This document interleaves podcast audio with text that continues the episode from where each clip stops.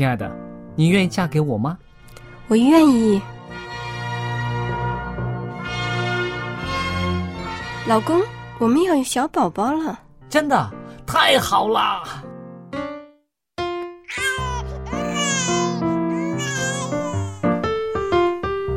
妈妈，妈妈，看我画的画，好看吗？真好看，宝贝画的太棒了，拿去给爸爸看看。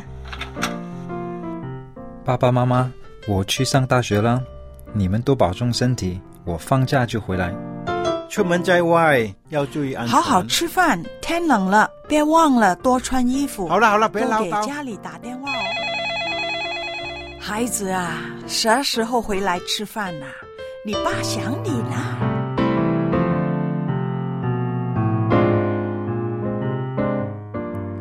好，明天就回来。家人，给我生命的人，与我共同生活的人，与我分享喜悦的人，也是给我带来麻烦的人。每一天说说笑笑，有时也吵吵闹闹，因为我们是一家人。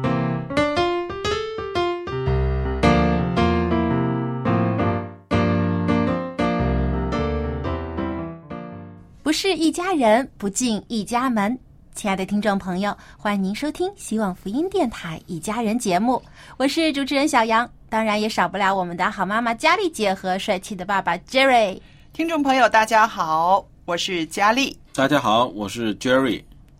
那现在我们真的是生活当中的物质越来越丰富了，对，因为我们的生活水平慢慢提高了之后呢，其实也出现了一些新的烦恼啊，嗯？就是很多时候开开心心买了新的东西回来，嗯。但是发现呢，旧的那些家里的东西该怎么处理呢？比如说衣服啊、家具啊、电器啊等等，有的时候换了新的物件，旧的到底应该要怎么去处理它呢？就是简单的丢掉吗？好像又觉得有点可惜呀、嗯，是的，这个旧物处理呢，其实现在已经是现代人的。可以说是一大学问了。嗯有的人被这个啊、这些旧物呢拖累的哈，很痛苦。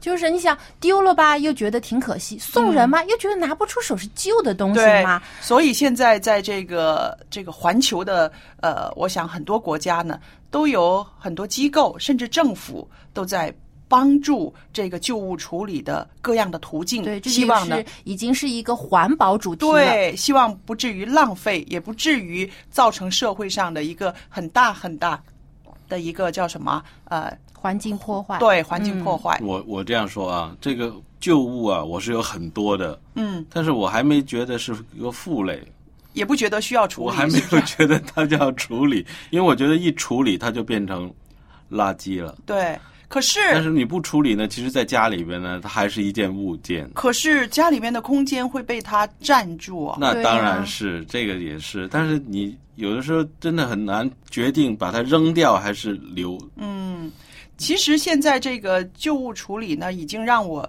学了很多教训，上了很多课了。所以现在每次在消费的时候、买东西的时候，我会想一想，这个东西我用多久，我会用多久，然后以后会怎么办？对，应该怎么进行处理？对，有的时候要处理的时候，要人家把它带走的时候，你还要付款呢。你不光是买的时候付款的，所以这个已经是一个很好的课题，让我的人生学习了。对，因为在国际上啊，现在一般处理旧的呃物件，比如说我们拿家电、家用电器来嗯打比方的话呢，一般往呃这个国际上有两种模式，一种呢是欧洲模式，就是说消费者在购买家电的时候就已经为这个以后的回收处理呢提前付了这个啊、手续费，是所以呢，政府会用这一部分的费用来补贴回收处理的企业。当呃用户把这些家电啊、需要丢弃的时候呢，就有专门的企业会来回收。嗯，那么还有一种呢是日本模式，就是说在日本呢，很多消费者必须在丢弃他们家里的家电时呢，啊放到指定的回收地点，而且呢要相应的支付回收利用的费用，是这已经是明文规定的了。那说起你刚刚说的那个欧洲模式呢，的确，我有的朋友呢就告诉我，呃，很切实的生活经验。他说，当我们要买一个电视机的时候，我们付的款不光是那个电视机的价值，我们还要额外的付一个小额的数目呢。是当这个电视机坏了的时候，我们需要人把它处理，把它带走，把它怎么样循环再用的时候，他说那个费用我们就已经要交了。嗯，所以对他们来说，呃，消费一个电器的时候，他们是非常慎重的。对对，因为那个也要考虑到以后嗯等不再用它的时候应该怎么处理。对，欧洲对这方面是比较重视，而且呃呃做法很先进。而且我相信这个民众哈，大家的意识也都很高吧？对觉得这是一个呃，可以说是一个条例，甚至是一个呃呃消费的一个法律，他们也不会想尽办法去逃避那一部分的款项，对吧？因为环保意识已经成为他们觉得是一种责任了。嗯那么在中国，虽然我们还没有啊、明确的一个非常统一的废物处理方式，但是呢，其实，在民间也有许多处理废物的方法。嗯，比如说，我们经常会看到一些二手市场。对啊，一些跳蚤市场，经常呢有一些家庭把家里啊整理出来不用的一些的啊废旧的啊，比如说衣物啊，或者家电呐、或者一些书籍啊，还保存的比较完好的，就拿到市场上呢，可以以比较低廉的价格卖给别人。其实这也是一个非常好的方法。而且现在呃，很多年轻人都蛮接受这种方法的。我看我女儿去买一个呃二手的衬衣啊什么的，她一点都不介意。可能在这方面哈，我们这一代的人还是有点 有点顾虑，还是怎么样，就觉得哎呀，能不买就不买二手的啦，好像感觉上穿别人旧的衣服，对，但其实呢克服还。我觉得二手呃，这个如果要处理用二手的方法处理自己家里的旧物呢，也要遵守一些的规则。嗯，比如说衣物的话呢，最好当然是要自己洗干净，你不能把嗯穿着脏的衣服去卖给别人。嗯啊，呃，也要看一下，检查一下衣物是否保保护的比较好，有没有地方破旧、嗯破损。那还有呢，家电呢，当然也是要能够正常使用的。啊，对不能把一个已经坏了、完全不能看的电视机去卖给别人。嗯啊，这个是一些基本的这种啊操守。对道德伦理的方面的嗯啊。对，那么还有呢，就是说到啊、呃我看到呢，其实这个二手市场最流通的，你猜是什么？是婴儿用品，哦，对，嗯，是不是？这个肯定的，因为我当时我呃有小孩子的时候，我也是买了很多这二手的婴婴儿用品。啊、因为呢，大家呢在这方面呢会觉得呃比较呃很舒服，好像小孩子嘛，不会脏到哪里 去。而且还有呢，一个非常经济方面的一个考量，就是孩子长大的很快。对，东西用的时间很短。对，纵使他的衣服或者是他的婴儿床，可能很快你就会啊、因为孩子长大，这些就不用了，又再可以让给下一手，所以这个呃。婴儿用品的这个二手市场的流通呢，呃，在世界各地呢都是非常兴旺的。对，很有市场的。嗯对，因为有这种需求。对，甚至有的是不需要钱的，嗯我送出去，我给给别人用啊。还有一个方面呢，因为我自己比较喜欢摄影，我会发现呢，像啊、手机啊、照相机这这些也是呃更新比较快的一些的电子产品。嗯，呃，摄影器械其实呢也是在二手市场上呢，呃，非常能找到销路的。嗯，因为有的时候其实真的没有必要花很多的钱去买一个新的照相机，有的时候在二手市场呢就可以找到一个非常好的实用的相机，适合自己用。当你不需要想要换别的型号的时候呢，又可以放到二手市场上去卖给有需要的人。嗯，在这方面啊，Jerry 应该有很多经验，是不是？因为你的工作跟这个电脑啊这些这个我就有点矛盾了，你知道吗？我突然就想，虽然这个二手市场就是帮助了这些呃旧的物品，它就是呃掉入这个垃圾堆的机会少了，能善用这些再善用善用这些呃资源，但是呢，另外一个角度呢，就是因为人发现有这个二手市场，所以他买东西呢更容易。容易了，因为他觉得我用两用我就卖出去了，嗯我有一个用两用出路就卖出嘛对。对了，这个因为所以我对我来讲，我差不多每一部照相机我都是买二手的，哦，因为很新呐、嗯嗯买回来的时候很新，对。基本上性能上一手可能只用过一两次，可能他去旅行嗯。他买了，然后回来就不用了，他就卖了。而且那比较新的，好像很容易卖出去。对，而且呢，就是这样一一来呢，对我来讲，我愿意接受这些物物品的，可能也是一个好处。嗯，但是这样会不会另外一个问题就是说，人消费因为这个方法消费更容易了，嗯嗯，对，所以制造更多的嗯这个垃圾了。对，反倒使人更容易去购买一些新的东西。嗯嗯那还有一种方法呢，就呃不单是二手市场了，嗯。有的人呢就干脆不丢，也不送人，嗯，而是呢把它改造，重新再利用，就把旧的变成新的。比如说有些家具啊，它看着很老旧了。嗯但是有的人不舍得丢，因为有感情嘛，用了这么多年了，所以呢，其实可以自己进行一些翻新啊，重新漆上油漆或者做一下新的装饰啊，重新成为一个新的家具，可以接着再使用。嗯。其实网上现在有很多的达人啊，啊，经常会教授大家一些用家里的废物啊来进行制作改造，改做成一些其他的小物件呢，帮助生活更便利。像前不久我就看到一个视频，就有一个啊妈妈教大家如何用家里不用的旧衣架。是那种铁丝的旧衣架，嗯啊，来进行制作成别的工具来帮助生活。例如呢？呃，因为这段时间我正好厨房当中需要用到一些厨房用纸，嗯但是呢，市面上那些可以装。这个呃，这个呃，厨房用纸的架子呢，嗯有的价格呢相对贵，而且有的还需要自己安装。嗯那么我就正好看到这个视频了，嗯。就教呃这个这个妈妈呢就教大家可以用旧的衣架做成一个非常简单的啊挂这个呃厨房用纸的一个小架子，哦。可以呃挂在厨房里面，又省空气对，因为因为衣架是铁丝的嘛，所以它很容易可以变形，塑造成其他的样式，所以呢就很容易。呃，其实我觉得啊，其实我们如果动动自己的脑筋，啊、发展这些生活的小智慧，可以发现自己家里有很多的东西都可以废物再利用。是比如说我们常用的，有时候啊、买一些网购啊、得到的一些纸箱子，其实也不要立刻就丢掉。纸箱子其实有很多的作用啊、可以用来把它变呃重新变造之后呢，可以成为啊储物的小箱子啊，或者成为甚至成为一些比较精致的装饰品。小杨啊，这个纸箱子你要想清楚啊，因为尤其是这个那个呃网购送货来的纸箱子，我担心一个就是卫生的问题卫生的问题因为它放在货仓里边，我们不知道那个情况，而且经过运送啊，因为有的人就是说，这个纸箱子最容易藏这个虫卵。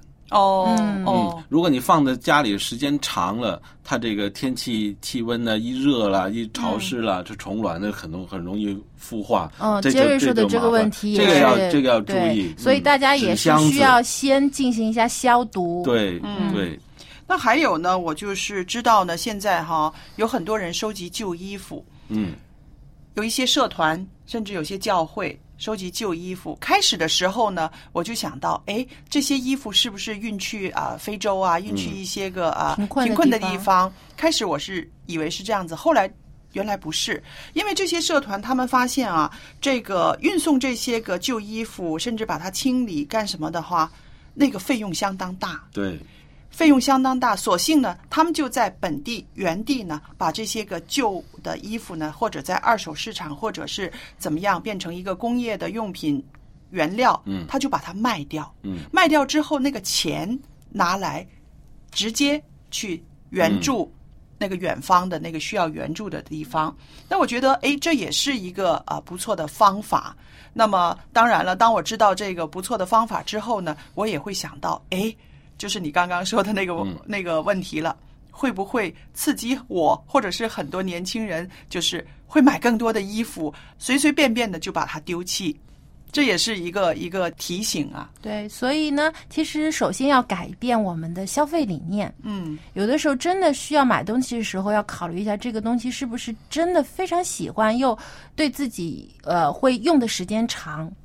因为呢，现在我们真的是商品越来越多了，琳琅满目。有时候网上的商品也非常的多，有时候轻而易举呢就容易买到一些东西，但是之后呢又后悔了，可能不适合自己呀或者呢穿了一嗯没几次就呃厌烦啦，就想换新的了。所以有的时候呢，真的需要啊、有的时候也有一点的定力啊。嗯购物呢也不要盲目，呃，买东西也要考虑到环保。呃一样东西最好用的久一点，对，不要轻易就丢弃它。情愿买的稍微价格高一点，嗯。你可以呃喜欢，特别喜欢，而且呢耐用一点。嗯。那这样的话呢，可以会减少这个啊、物资的资源浪费了。现。在还有一种啊，就在我们屋院，呃，上个礼拜就有这个以物易物的这个、嗯。这个行动交换，对，交换，你把家里的呃东西拿来给他，当然他会检查一下，然后觉得没问题，那你可以从这里选一件你适合你有用的东西拿走。哦，那也挺好的啊。这完全跟那个金钱没有关系的，但是呢，又可以帮到大家，有需要的人拿有需要的东西。那想问啊是谁主办这样的活动的？我这个倒不知道，嗯。它是一个可能是那个区呃社区社区的一些团体，可能嗯又或者是民间的啊可能可能跟一些政党有关系的，也许哦。就是一些呃宣传宣传帮忙呃环保这样宣传。嗯嗯。嗯，对，我觉得这种方法其实也很好。对啊，尤其嗯。对小孩子来说，我觉得是一个很好的体验啊。对。对，所以呢，呃，大家在消费的时候呢，既要啊、有这个环保理念，自己在处理旧物的时候呢，更需要好好想一想，运用我们的智慧，不要轻易的把一些还有价值的东西呢，就随便的丢弃对。，在家里边就是物件，扔出去就是变成垃圾了。嗯，对是不是所以要减少垃圾，我我们的这个环境真需要我们每个人都去保护它，每一个人都处理。嗯。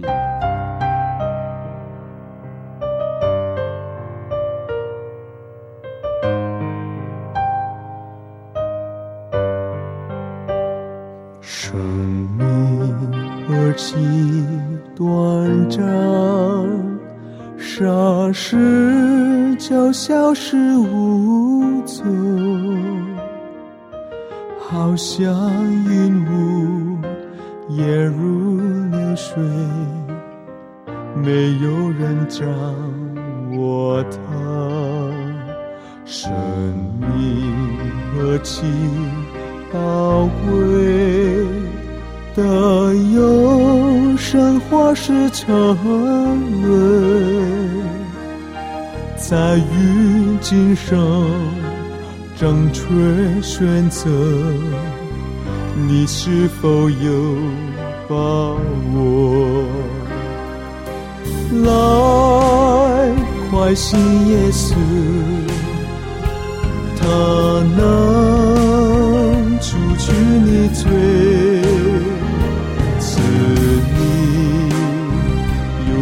生命，免之失去永恒。生命不计长短，来世生命的泪润。心靠救助，便可得救，人生就有意义。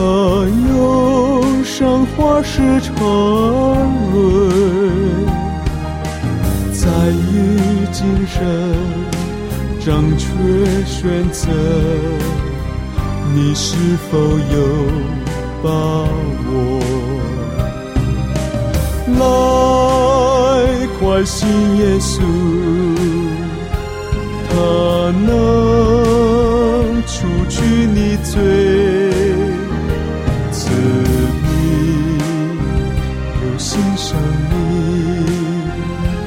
偏执，失去永恒。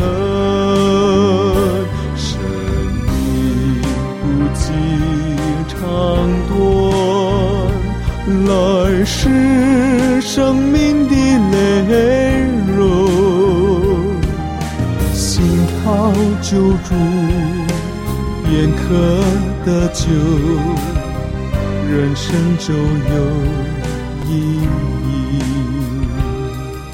心靠救助，便可得救，人生就有意义。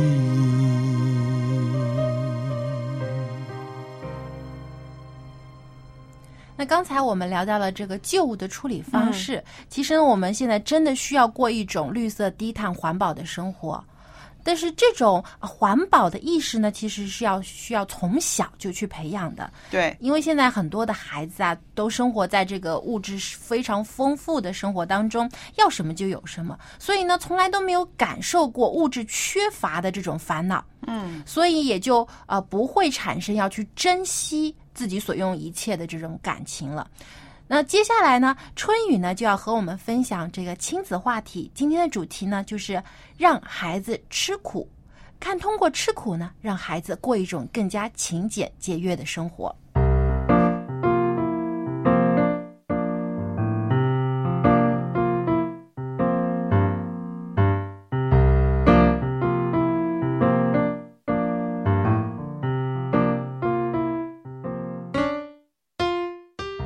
各位亲爱的听众朋友，欢迎来到亲子专题的时间当中。主持人春雨正在这里恭候着您的光临。上期节目我们分享了一个话题，那就是让孩子学会吃苦。各位做父母的朋友，说到这儿，春雨很想问一问您：您的孩子是一个懂得吃苦的孩子吗？是一个能够吃苦的孩子吗？从小，您有没有这样教他呢？上期节目我们分享的一个新闻报道，以及我们从圣经中，还有从我们实际的生活中分享的一些内容，都带给我们很多的思考。现今太多太多的孩子都是不能够吃苦，也是不愿意吃苦的孩子，从小娇生惯养，但是长大了呢，更多的挑战，更多的苦在等着他们。所以，如果你让孩子从小就懂得吃苦，那么就是爱他。从小，你对他娇生惯养，就是害了他。在圣经中，我们也看到一个榜样，就是耶稣的成长。上期节目我们也说了，耶稣的成长在灵、智、体三方面都是均衡发展的，并且从小他就帮助他的父亲来分担家庭的重担。他的父亲约瑟是一个木匠，耶稣从小呢就在父亲的木匠店里来做一些木匠活儿，分担父亲的重担，并且还帮助母亲。可以说，无论是在家务上，还有在木匠活上，他都已经挑起了一定的担当，从小就学会了吃苦。但是今天的孩子之所以有那么多的问题，就是从小。没有吃苦，从小不懂得担当。那么，如何来培养出懂得吃苦、能够吃苦的孩子呢？上期节目我们已经分享了一个方面，那就是首先做父母的要让孩子有吃苦的意识。那么，今天我们接着来分享，那就是父母亲要教会孩子自立。也就是孩子自己的事情自己负责任，在家里面自己独立的完成自己的生活起居，打扫自己的房间，清理自己的物品等等。学习上要学会自己独立思考、独立完成，心理上也要独立。做父母的不能够代替孩子们去考虑问题，甚至每一次。帮他们拿主意、做决定，而是要孩子们自己去思考，还要尊重孩子的意见。这样孩子就能够独立的思考问题，能有主见，从而为孩子以后的成功打下基础。另外的一方面，就是我们做父母的要主动的和孩子一起来吃苦。要知道，只懂得享受的父母，是不可能培养出一个能吃苦的孩子的。所以，父母亲可以与孩子们一起来参加晨跑，和他一起参加体育运动，比如说一起打球、一起游泳、一起旅游，或者呢。和孩子一起参与其他的事情，尤其是一些艰苦的事情。这样就可以增加和孩子沟通的机会，同样也让孩子们得到了锻炼，并且呢，还看到你和他们一同欢笑、一同流泪、一同流汗、一同呢来分享。这一件件、一桩桩的事情，都在锻炼着，也在磨砺着你的孩子。使他们具有坚强的意志和品格，使他们能吃苦。越是爱你的孩子，就越要加强他吃苦的教育，让孩子适当的吃点苦，受点罪，这才是真正的爱护与负责。再有一方面就是，能吃苦是来自日常生活一点一滴的积累，来自一件件。没有妥协退让的小事情当中，其实，让孩子吃苦是应该融入到日常生活中的。父母亲抓住一点一滴，不在一件件小事上让步，这都是必要的。比如说，孩子在寒冷的季节不愿意起床的时候，当孩子难以完成一件手工制作的时候。当孩子和同学有了纠纷，和小伙伴有了矛盾，心里委屈的时候，这些啊，都是锻炼他们吃苦的机会。这个时候，孩子们很需要父母亲的诱导、鼓励，还有鞭策。这时，作为父母亲，一定要要求孩子坚持做完正在做的事情，要求孩子坚持和困难。要求孩子和困难做斗争，并且诱导孩子怎样处理人际关系。实际上，这吃苦的精神啊，就是来自这最后的咬牙坚持当中。坚持这么一下，你就挺过去了；坚持不住，你就成了弱者。其实很多的时候，人和人的区别以及成功失败与否，也就在这个环节。你是否愿意再坚持一下？即使很苦，你能否再坚持一下？其实胜利啊，已经很近了，就像上坡，马上到坡顶了，挺一下就到了，退一步甚至滚落下去，那么就与成功和幸福无缘了。各位做父母的朋友，孩子们在他们漫长的人生旅途中。很多的事情都必须要他们自己去面对、去解决，尤其是男孩子，吃苦耐劳是他的立身之本。没有吃苦耐劳的精神，就注定他难以面对日益竞争的社会。甚至现在，对于女孩子来说也是如此。所以说，让孩子们吃点苦、受点折腾，是为他们将来的人生旅途。走得平稳顺畅，来加油，来充气的，是为他们来储备能量的准备，使他们长大踏入社会之后，在风雨的人生中能充分的实现自身的价值。更重要的就是依靠上帝的话语。圣经中，我们看到耶稣从小就是一个能吃苦的孩子，父母从小。就培养他吃苦耐劳的精神，所以耶稣才成为了一个伟大的人，并且父母亲常以圣灵的感动为标准，以圣经的话语为标准，来教养自己的孩子。耶稣成为了人类的救主。今天我们的孩子不是说要成为多么伟大的人物，更不是说要成为谁的救主，而是如何能精彩欢快的度过他的人生，如何赢得一个健康丰盛的生命，却是和我们做父母对他小时的教养分不开的。所以在今天，让我们再一次的品味上帝的话语，走进上帝的话语，走进耶稣的童年，以他为榜样来教养我们的孩子，那么你的孩子也会同样的卓越。吃过苦的孩子才能成为优秀的孩子，懂得吃苦的孩子，才能真正的懂得人生，才能真正的走在。上帝为他预备的道路上，一定要记得，让他们吃苦，是为了避免他们以后少吃苦。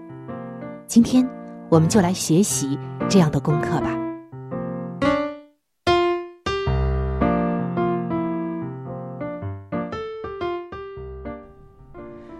呃，谢谢春雨的分享。那刚才他提到了一些关于孩子吃苦方面的呃他的个人见解。嗯，其实呢，我们在生活当中啊，我想大人也是经历过一些各种的困难，呃，各种的挑战的。对，所以我觉得最好的让孩子有感同身受体会呢，就是跟孩子一起去经历这些挑战或者困难。我刚刚呢听了之后呢，我自己心里面呢就一直在琢磨。我说啊，那这是我们家长的想法。刚刚春雨，我知道春雨也是一位母亲啊，就是站在妈妈的角度上来，他可能站在很多家长的角度上面来想这个事情。呃，我让你多吃点苦，我让你在啊啊在生活里面多磨练，是为你好。但是呢，我这个人呢 就喜欢从。反过来的方向，我在想，从孩子的角度来看，孩子的情绪是什么？哎，我跟小朋友吵架了，或者是我在受苦的时候，父母觉得我应该吃这个苦，但是孩子的心理应该怎么样调节？对不对？我觉得这一点是更重要的。呃。为什么中国有句话说“养儿方知父母恩”呢？就是说，当我们做了父母的时候，我们会知道我们父母对我们的期望，为我们受的苦，或者是啊他们的那种想法。我们做了大人，做了父母之后会有。可是一个孩子的话，他不容易了解啊。那父母让他去吃苦，甚至受折腾，他可能会有一个在情绪上的一个一个呃逆。逆反也说不定，对不对？我觉得最主要的呢，你要跟孩子解释清楚为什么，嗯，要让他去吃苦。当然了，这个苦也是要掌握这个度的，对啊，不是随随便便的就啊给孩子加重他的负担，甚至他做不到的事情你也逼他去做，这个不叫吃苦。我们之前也讲过，这个吃苦很抽象的哦。对，在一些人身上觉得苦，可能在一些孩子身上觉得不苦，对不对？我们觉得很抽象的。那另外一点呢，还有就是说到这个小孩子啊，他们的世界没有像大人似的这么宽这么广，他知道的就是这些。那么在这些里面，他想不开的时候呢，他就会有很多的抗议。抗拒，现在没有一个孩子是逆来顺受的了，对不对？怎么样跟他解释？我让你接受这些挑战，我让你啊能够咬得住牙来挺过去，是为什么？并不是想让你白白的去吃苦啊，对对吧？所以，与其说是吃苦啊，我觉得用锻炼这个词其实会更好一些，因为是。锻炼孩子，让他成长。我不是说我大人故意要去虐待孩子啊，故意 有好日子不给他过，不是的，而是呢是希望你多经历不同的经验，对，然后在这个经历当中呢，学习如何去面对困难、挑战困难，甚至克服困难之后呢，你就会成长。对，这种挑战、这种克服，其实。并不是那个困难，而是自己。我挑战我自己，挑战我的能力，挑战我的容量，对不对？挑战我的耐力。那这个是跟自身是最有关系的。如果把这些个事情的发生跟这个孩子的自身啊联系起来，这不是因为这个事情，其实现在是想你自己有提升，你自己有进步，我想那个孩子就比较容易接受一下。对，打个比方说，如果有一个孩子他的耐力很差，比如说他定性比较差，嗯啊，做作业可能做个五分钟、十分钟对呢，他就开始开小差或者做别的事情了。那么大人呢，可以让他去做一些很需要耐心的事情，比如说嗯让他捡豆子。嗯啊，要从红豆里面捡出绿豆来，你不捡够两盆儿啊，不能停。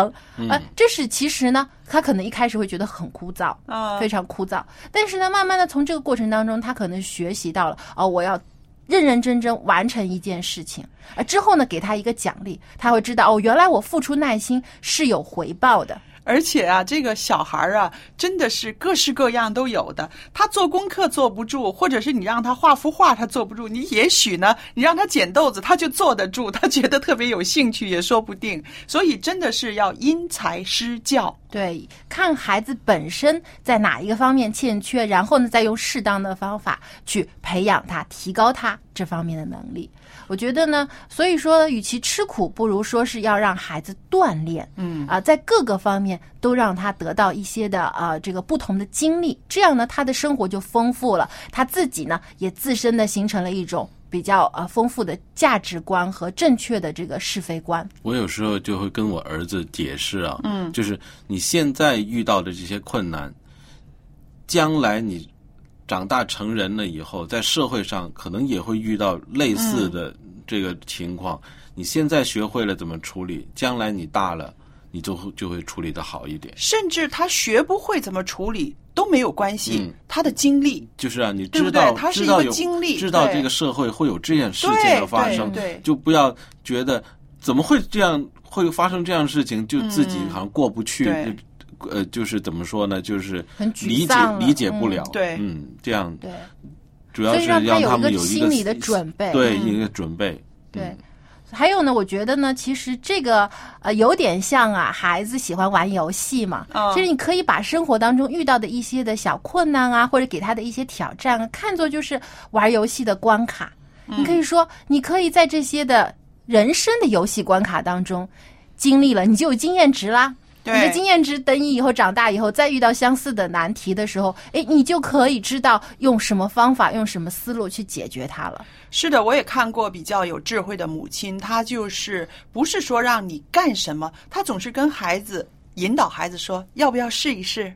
对啊，然后我也看过有这样的一个故事。然后啊、小孩儿他就养成一个习惯，他看到一些什么他没有做过，或者是啊、他很想了解，他就说、嗯让我试一试，让我试一试。我觉得这种理念非常好，让我试一试。对，让孩子多去尝试。嗯，因为他不知道会成功，或者是会失败，或者是那个结果是什么。但是呢，他有这个试的勇气，我觉得这已经是呃教育的一个一个非常好的层面了。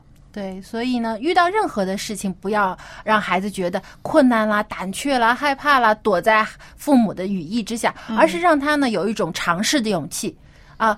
不靠着自己或者使用自己生活当中可以一切利用的资源呢，去尝试着进入一个新的一个领域，去学习自己曾经没有接触到的东西。我觉得这个也是对孩子成长的一个很大的帮助。无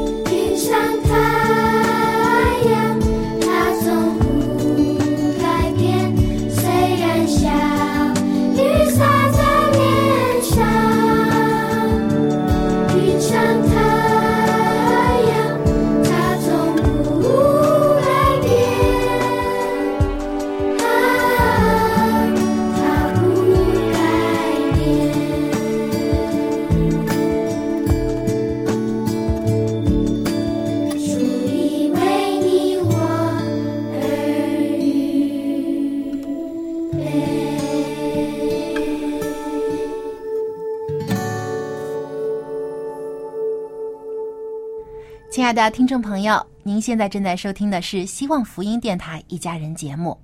那么在上期的节目当中呢，蔡博士和佳丽姐向我们介绍了老人正确喝水的注意事项。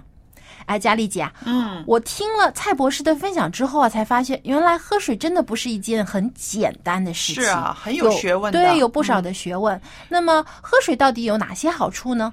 是啊，尤其对老人家来说啊，喝水有什么好处？那今天呢，呃，请蔡博士跟我一块儿在这儿聊聊这个话题，好吧？好，那我们继续来听蔡博士的分享。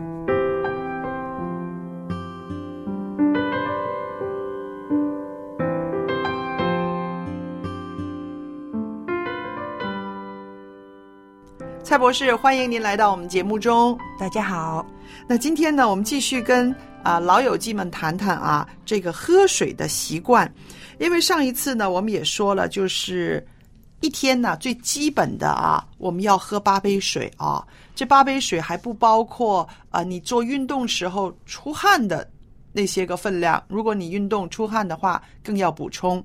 那今天我想问问您呢啊。很多人说我不口渴，我就不需要喝水，那这也是有点问题吧？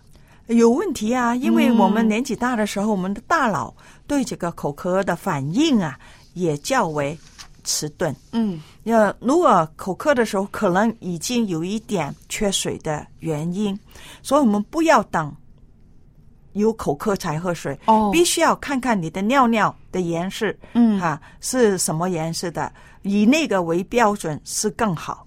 嗯，还有一点特别想问的就是，呃，老友记们呐、这个嘴里边的这个敏感度呢已经降低了，哎，觉得喝白水一点味道都没有啊，于是就喝很浓的茶啊，还有一些呢是特别像小孩子了，很喜欢喝甜的东西。啊，对，是不是？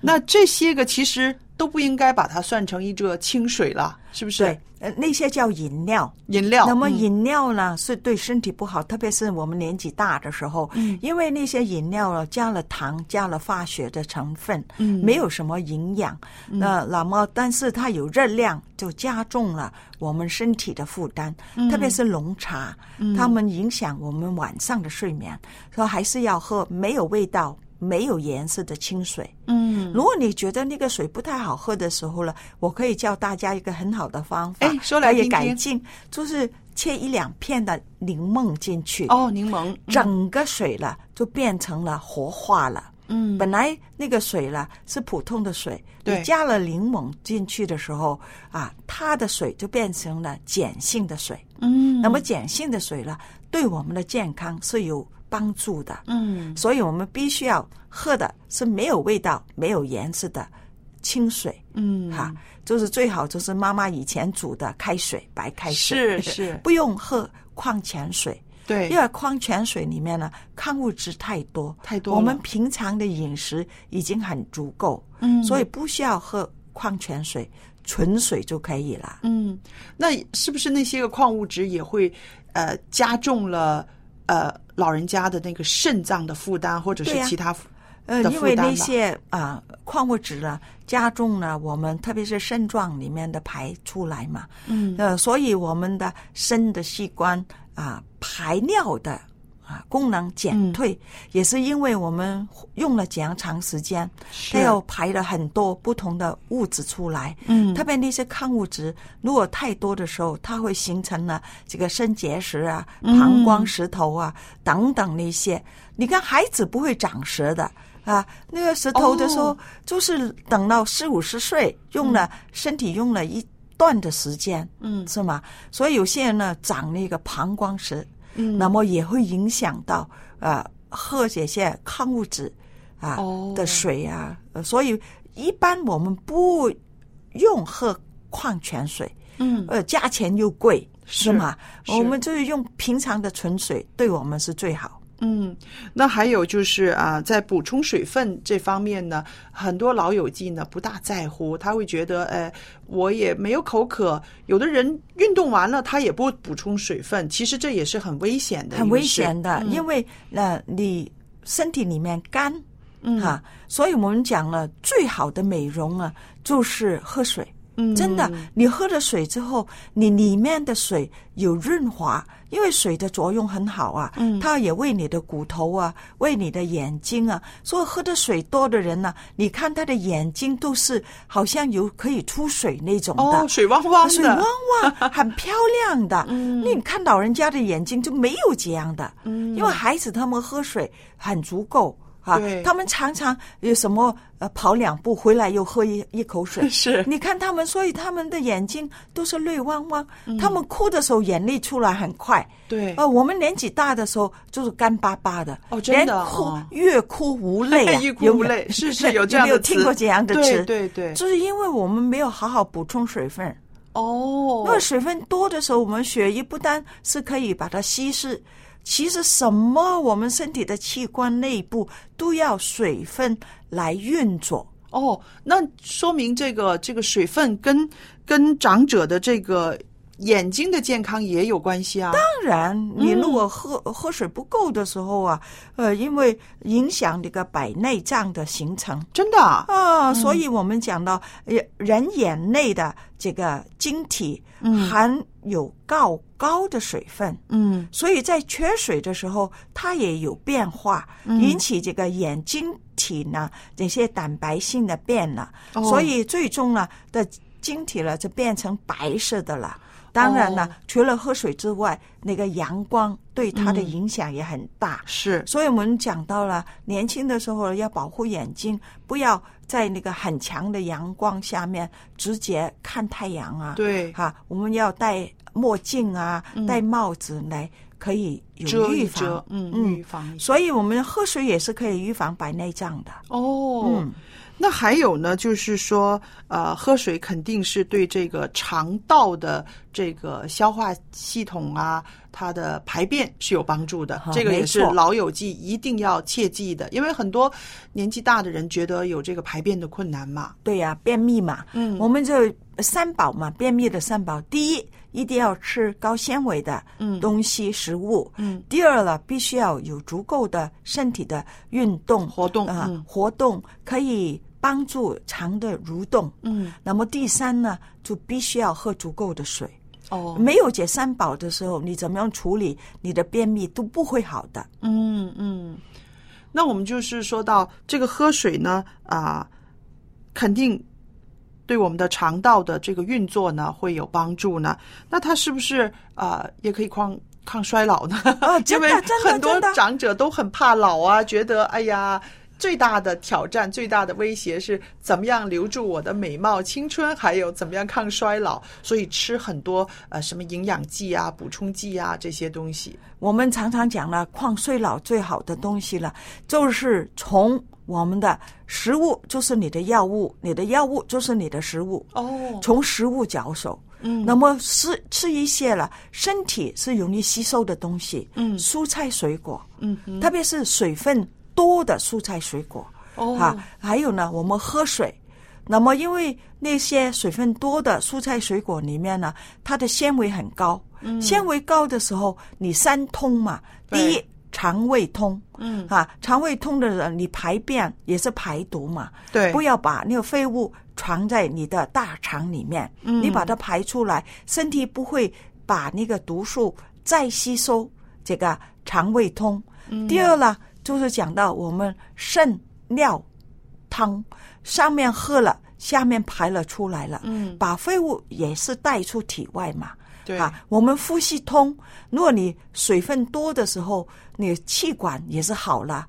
就很，我这很讨厌，在我办公室、嗯以前的办公室里面，我有个同事了，我明明晓得他是很干，他就不愿起来拿水喝。嗯那他一直在那边他一直咳咳呃，那些哦 很讨厌。有时候我忍不住的时候，我就拿一杯热水给他喝了。嗯，一喝就没有事，因为这个对我们止咳排痰是最好的。哦，您刚刚说的一杯热水，有可能令他的这个呼吸道会扩张一点，对然后他的痰液会容易排出来。，对，因为你有、哦那个痰呢，就异化了。哦，对，啊，那你你喝了水都异化了，嗯然后那个有点软的呃热着水了，就帮助它扩张。刚才你所讲的、嗯嗯是吗？嗯所以对那个美容是很好的。嗯那你呼吸道通啊，大便通、小便通，健康免疫力自然好。哦，所以这个就是美容宝嘛。是的，所以我们就是很简单，但是我们为家里面的老人家买什么宝宝，补什么补什么，嗯，就记得给他最普遍、最普通的植物性的饮食，蔬菜水果多一点、啊，喝水足够，然后在那个啊植物性的饮食里面加上那一些。豆子啊，还有那个因和果的东西啊，所以可能他们牙齿好的可以咬啊，啊对对我们就讲到那些啊干果，这真的很好的啊，就看到我们的啊腰子腰啊果啊啊杏仁啊核桃啊那些都是很软，很容易可以咬得到。然后对从豆子里面豆荚类的饮食里面黄。呃，我们讲黄豆就是太高蛋白了，是。就用那些呃呃讲到的啊、豆角啊，嗯。啊荷兰豆啊、四季豆啊，哦那些老人家吃的时候排都没盐饱来的哦。哦，这个就是真正的可以抗衰老的，对呀。而且是不昂贵的对呀。宝贝了。对呀、嗯